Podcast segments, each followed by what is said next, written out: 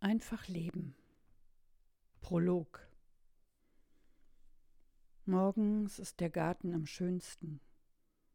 Vielleicht ist er auch Sonntagmorgen am schönsten. Wenn die Luft weich ist und es nach feuchtem Gras und Jasmin riecht. Wenn außer mir kein anderer Mensch zu sehen und schon gar nicht zu hören ist. Wenn nur Vögel und Insekten ihrer Beschäftigung nachgehen und die Mitbewohner noch schlafen. Die Tasse mit einem Rest Cappuccino kann zurück auf den Tisch. Mit den Füßen ziehe ich mir den Hocker für die Beine heran. Wildbienen nehmen Kontakt auf. Eine Amsel pickt auf der Wiese nach Nahrung und im Haselnussbaum turnt ein Eichhörnchen. In diesem Moment bin ich mit allem einverstanden. Es spielt keine Rolle, dass ich keinen Partner habe, vielleicht nie wieder einen haben werde, dass es niemanden gibt, dem ich mich auf besondere Weise nah fühle. Auch dass ich nach offizieller Lesart arm bin, krank noch dazu, ist ohne Bedeutung. Momente wie diese möchte ich festhalten, als Reserve für schlechte Zeiten, die auch wieder kommen werden. Denn so viel weiß ich inzwischen von meinem Leben, vom Leben überhaupt. Es verläuft in Kurven. Mal werde ich in blaue Höhen geschossen, nur um später in undurchdringlichen Tiefen zu versinken. Ich bin eine Sommerfrau, hatte ich Wotan damals geschrieben. Nicht, weil ich im Sommer geboren bin oder weil ich Temperaturen um 30 Grad mag, im Gegenteil. Aber in den letzten 20 Jahren passierten die Katastrophen, wie auch die angenehmen Überraschungen, oft im Sommer. Im Sommer habe ich mich verliebt, im Sommer wurde ich verlassen. Ich hatte meine kreativsten Zeiten im Sommer und ebenfalls im Sommer die heftigsten Depressionen. Das eigene Leben mit seinen Verwicklungen und Irrtümern ist mir früher wie ein riesiges Puzzle vorgekommen. Ich selbst war lediglich ein winziges Teil in dem Ganzen. Irgendwann einmal, so dachte ich, würde ich alle Teile des Puzzles beisammen haben.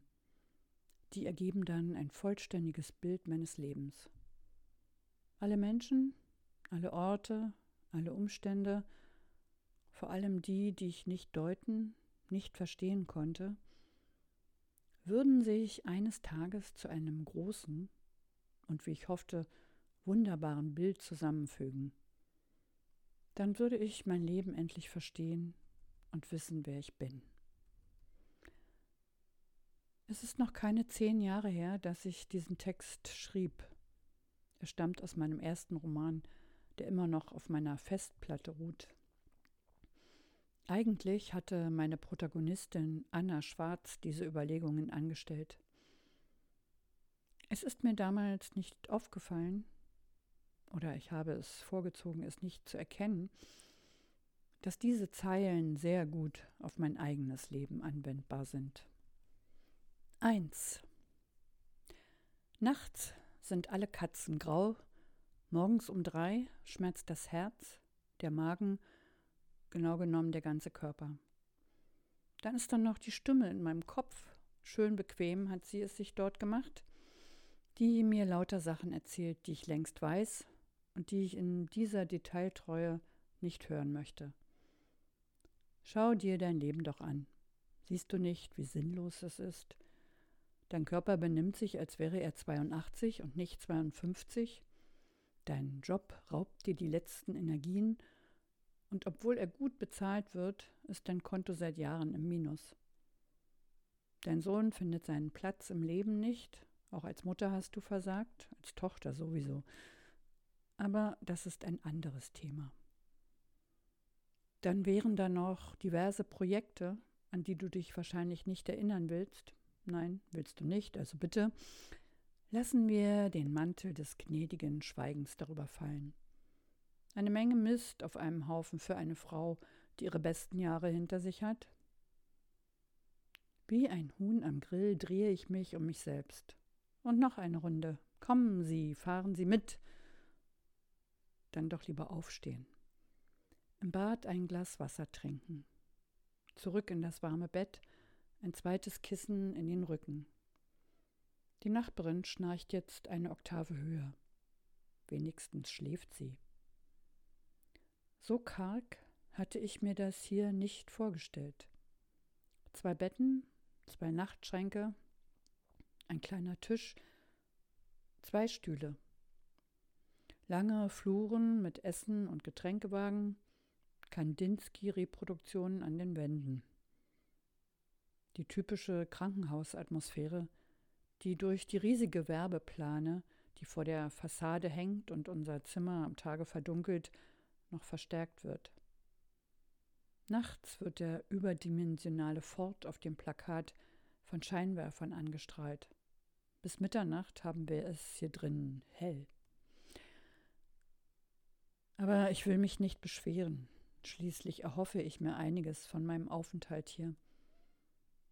Eine Erklärung für die Schmerzen im Rücken, den Knien, den Schultern. Warum ich zweimal in der Woche Migräne habe, wüsste ich ebenfalls gern. Und ob ein Wirbel im Lendenbereich vielleicht den Platz gewechselt hat. Die rechte Hüfte ist eine neue Baustelle, wie meine nette Physiotherapeutin sagen würde, die gern von den verschiedenen Baustellen spricht, die es bei mir zu betreuen gilt. Sie arbeitet seit einem Jahr mit oder an mir, sie weiß, wovon sie redet.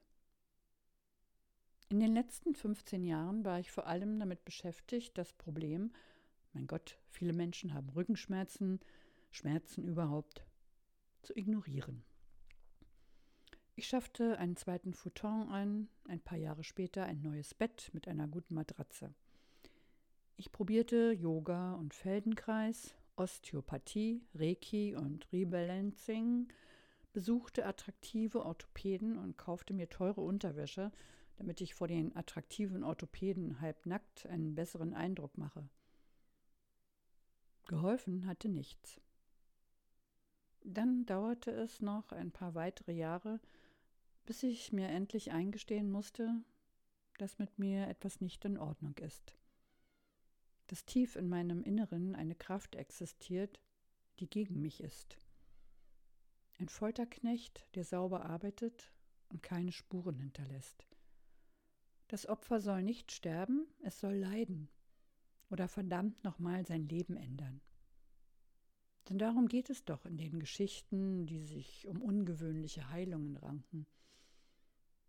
Der Mensch erkrankt, der Schock ist groß, aber leider notwendig, sonst würde ja alles beim Alten bleiben. Und dann, nachdem der Kranke sein Leben auf den Kopf gestellt, sich seine Träume erfüllt, den ungeliebten Partner oder Job verlassen hat, ist er wieder gesund. Seine Heilung ist die Belohnung. Darauf, dass sich mein Leben ändert, habe ich lange genug gewartet. Es passiert einfach nicht. Und jetzt bitte keine Häme. Das sollte ein Scherz sein. Mir ist schon klar, dass ich selber etwas ändern muss. Wäre da nur nicht diese Müdigkeit, die mich bei diesem Thema überfällt. Immer soll ich etwas tun. Kann dann nicht mal ein anderer? Aber nun bin ich ja hier. Eine letzte Chance sozusagen. Von der Schmerzambulanz hatte mir mein Hausarzt erzählt. Eine Einrichtung der Charité, die sich speziell um Menschen wie mich zu kümmern verspricht. Die Hoffnung stirbt bekanntlich zuletzt. In den ersten Wochen wurde ich Ärzten der verschiedensten Fachgebiete vorgestellt. Ich traf Psychologen, Neurologen, Orthopäden, Schmerzspezialisten. Jedem musste ich die Geschichte meiner Schmerzen erzählen. Dazu bekam ich Fragebögen mit ein paar hundert Fragen, die ich so wahrheitsgemäß wie möglich beantworten sollte. Ich probierte verschiedene Schmerzmittel aus, die keine Besserung brachten. Als letzte Möglichkeit wurden mir Opioide in Aussicht gestellt. Opioide gefallen mir nicht. Es muss auch anders gehen. Der Höhepunkt der insgesamt vier Monate währenden Betreuung war die Einladung zur Schmerzkonferenz. Den Namen fand ich lustig. Ich stellte mir vor, wie meine Schmerzen in einer großen Runde sitzen, um darüber zu entscheiden, ob sie bei mir bleiben oder nicht. sie hat sich an uns gewöhnt. Sie jammert zwar, aber das kann man nicht ernst nehmen. Ich bleibe da, bleibe ihr treu. Und wie ist es mit euch? Man hatte mir vorher gesagt, ich müsste in einer Art Interview einer Runde mir unbekannter Ärzte Rede und Antwort stehen. Aber das wäre gar nicht schlimm. Ich sollte diese Menschen als mein Kompetenzteam betrachten, das nur ein Ziel hat. Sie wollen mich Kraft ihres geballten Wissens von meinen Schmerzen befreien. Dafür müssten sie sich natürlich erst einmal ein Bild von mir machen. In den Tagen vor diesem wichtigen Termin fühlte ich mich, als hätte ich eine Prüfung vor mir, als müsste ich allen beweisen, dass ich aus gutem Grund in ihrem Programm gelandet war, dass ich keine Simulantin, nicht hysterisch, nicht paranoid bin. Mein Team, es handelte sich um 15, 16 Personen, sah harmlos aus. Eine Ärztin trug noch ihren weißen Kittel, alle anderen waren in Alltagskleidung erschienen. Falls ich bei meinem Auftritt ohne Brille nicht den oder die eine in Weiß übersehen hatte. Manche Fragen waren mir peinlich, andere unangenehm, einige waren schwierig, andere hatte ich schon unzählige Male beantwortet. Wie lange haben Sie Schmerzen? Wo? Wie intensiv auf einer Skala von 1 bis 10? Verändert sich der Schmerz im Laufe der Zeit?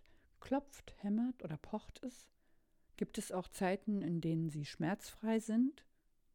Wenn Sie schreiben, tut Ihnen also nichts weh? Es kam mir vor, als würden alle gespannt auf meine Antwort warten. Unzählige Augenpaare, die ich nur verschwommen sah, waren auf mich gerichtet. Da hatte ich mir wohl selbst eine Falle gestellt – wenn ich schreibe, vergesse ich den Schmerz. Das hatte ich tatsächlich zugegeben. Ich vergesse nicht nur den Schmerz, nach ein paar Stunden konzentrierten Arbeitens bin ich manchmal ein anderer Mensch. Glücklicher, zufriedener. Als würde jemand einen Knopf drücken und dann wird eine Droge freigesetzt, die natürlich nur eine gewisse Zeit wirkt.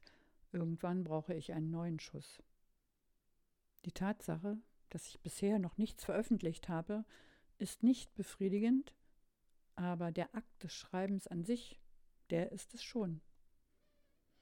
In dieser Zeit schweigt der Körper, verstummt das ewige Geplapper in meinem Kopf. Heißt das, ich bilde mir in der restlichen Zeit nur ein, Schmerzen zu haben? Fühlen Sie sich in Ihrer Partnerschaft unterstützt? Was macht Ihr Partner, wenn Sie Schmerzen haben? Sind Sie mit Ihrem Sexualleben zufrieden? Sie müssen die Frage nicht beantworten, wenn sie Ihnen unangenehm ist. In welchen Situationen nehmen Sie Medikamente? Was passiert, wenn Sie die nicht nehmen würden? Haben Sie es schon versucht? Wie lange sind Sie dann arbeitsunfähig? Haben Sie Alternativen ausprobiert? Welche? Glauben Sie, dass Gott Sie mit den Schmerzen strafen will? Könnte man sie nach herkömmlichem Verständnis als Partymaus bezeichnen? Kann man eine Frau meines Alters noch als Maus bezeichnen?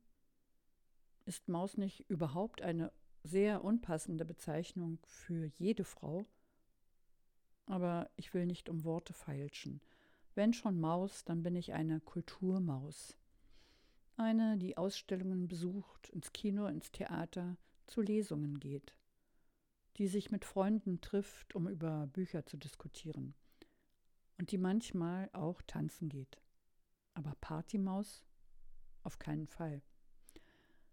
Ja, ich habe eine gute Beziehung, gute Freunde, einen wunderbaren Partner. Wir haben uns vor fünf Jahren über, ein Online über eine Online-Partnervermittlung kennengelernt.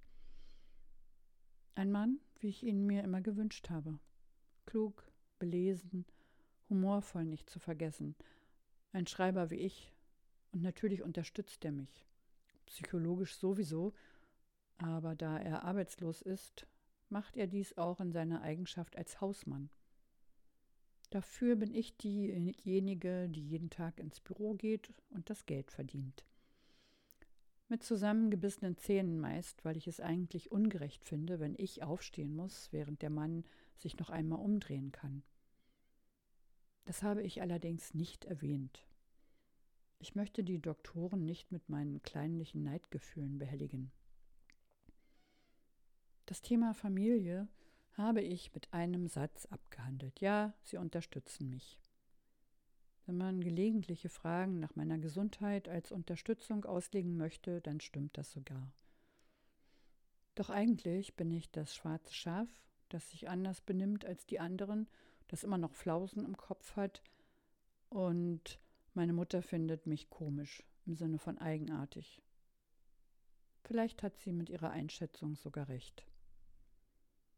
Es gibt kaum Gemeinsamkeiten zwischen mir und den Frauen in der Brigitte Wummen, die ich mir erst gestern gekauft habe und die jetzt anklagend neben mir auf meinem Nachttisch liegt. Eine Zeitschrift für die ältere oder reifere Frau, zu denen man spätestens gehört, wenn man die 40 überschritten hat. Ich ärgere mich zwar regelmäßig nach der Lektüre, schaffe es aber nicht, eine neue Ausgabe zu ignorieren ein typisches Suchtverhalten. Glaube ich diesem Magazin, haben Frauen meines Alters nicht nur endlich ihren Kleidungsstil gefunden, nein, sie wissen auch sonst sehr genau, was sie wollen. Die Kinder sind in der Pubertät und lassen sich den Bauchnabel piercen oder sie sind aus dem Haus.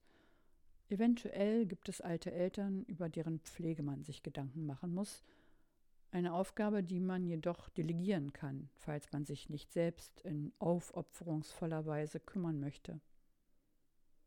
All diese Frauen in den Zeitschriften sehen zehn Jahre jünger aus, mehr wie die Freundinnen der erwachsenen Söhne.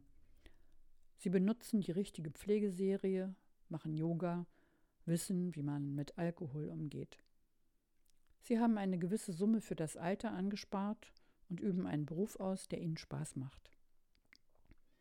Falls Sie jemals Depressionen hatten, dann haben Sie diese Zeit erfolgreich hinter sich gelassen. Sind keine Kinder und keine alten Eltern vorhanden, gründen Sie mit Mitte 50 vielleicht eine Firma, die nach kurzer Zeit sehr erfolgreich ist und geben sich in ihrer Freizeit Extremsportarten hin.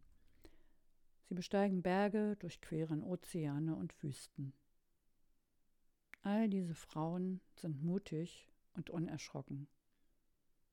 Ich dagegen bin nichts weiter als eine Träumerin, der sich die Erkenntnis aufdrängt, dass ihr Leben sinnlos ist. Und natürlich wird am Ende auch nicht alles gut. Mein Leben ist keine von den Operetten, die ich als Kind so liebte. Heimlich natürlich, denn da gab es schon die Beatles und die Stones, auch im Osten haben wir die gehört, und es wäre nicht klug gewesen, sich als Schnulzenfreundin zu offenbaren. Johannes Hesters habe ich verehrt, Gott sei Dank wusste er davon nichts. Auch Rudolf Schock gefiel mir. Ich bekam eine Gänsehaut, wenn er sang. Dein ist mein ganzes Herz, wo du nicht bist, will ich nicht sein. Der Vetter aus Dingster war meine Lieblingsoperette. Ich bin nur ein armer Wandergesell, gute Nacht, liebes Mädchen, gut Nacht. Gar dünn ist mein Wams und gar dick ist mein Fell. Schöne Geschichten eigentlich. Und immer gab es ein Happy End. Natürlich war ich auch noch nie wegen der Schmerzen krank. Ich kann eine Menge aushalten, wenn es sein muss. Weder nehme ich Medikamente, noch glaube ich, dass Gott mich strafen will. Ich glaube nämlich nicht an Gott.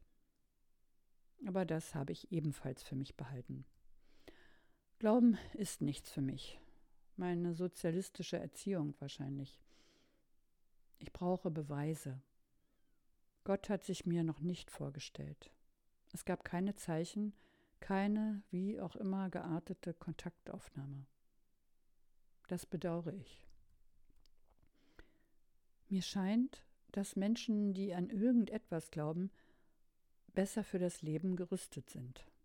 Und sollte sich Gott die Sache mit mir und ihm doch noch überlegen, dann müsste er sich auf einigen Ärger gefasst machen.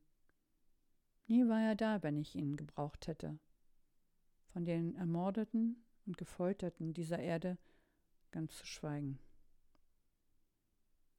Beim Thema Sexualität habe ich gelogen. Ja, ich bin mit meinem Sexualleben zufrieden. Was hätte ich auch sagen sollen? Ich habe keins. Und gleichzeitig behaupte ich, ich hätte eine wunderbare Beziehung. Dass da etwas nicht stimmt, ist selbst mir aufgefallen. Aber ich habe wirklich andere Sorgen. Außerdem glaube ich, dass das Thema Sexualität überbewertet wird. Können Sie dann auch mal so richtig lustig und ausgelassen sein? Ja, kann ich. Muss ich das jetzt hier auf der Stelle beweisen? Ein kleines Tänzchen vielleicht? Was würden Sie tun, wenn Sie keine Schmerzen hätten? Dasselbe wie immer, vermutlich. Von Montag bis Freitag ins Büro gehen, an den Wochenenden und im Urlaub schreiben. Und während ich noch so sprach, ärgerte ich mich schon über mich.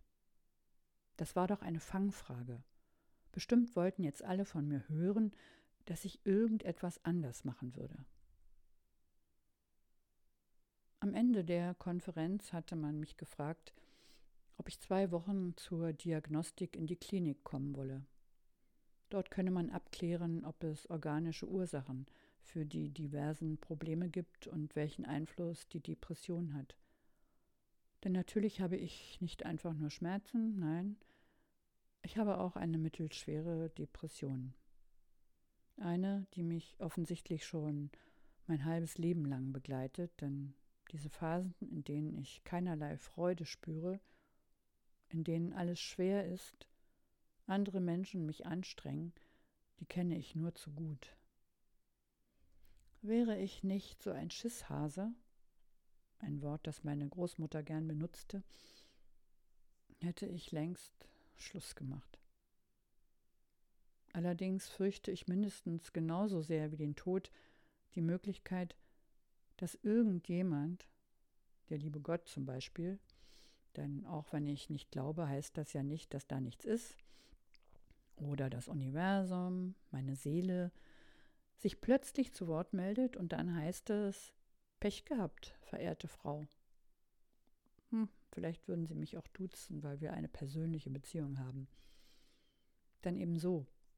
Diesen Durchlauf hast du leider vermasselt, nicht bestanden. Du musst noch einmal zurück, du bekommst eine weitere Chance, noch ein Leben. Diesmal gibst du dir aber etwas mehr Mühe, ja? Eine unangenehme Vorstellung. Das alles noch einmal von vorn. Jetzt bin ich also hier. Station 124, wo neben Patienten mit Essstörungen auch solche mit Magen, Darm oder Hautproblemen behandelt werden. Depressionen und Ängste gibt es ebenfalls oder wie in meinem Fall die Kombination von Depressionen und Schmerzen. Ein Mann kann sich nicht ohne Rollstuhl fortbewegen. Und das soll alles psychosomatisch sein? Alles nur im Kopf? Anscheinend gibt es nichts, was es nicht gibt. Der menschliche Geist ist erfinderisch.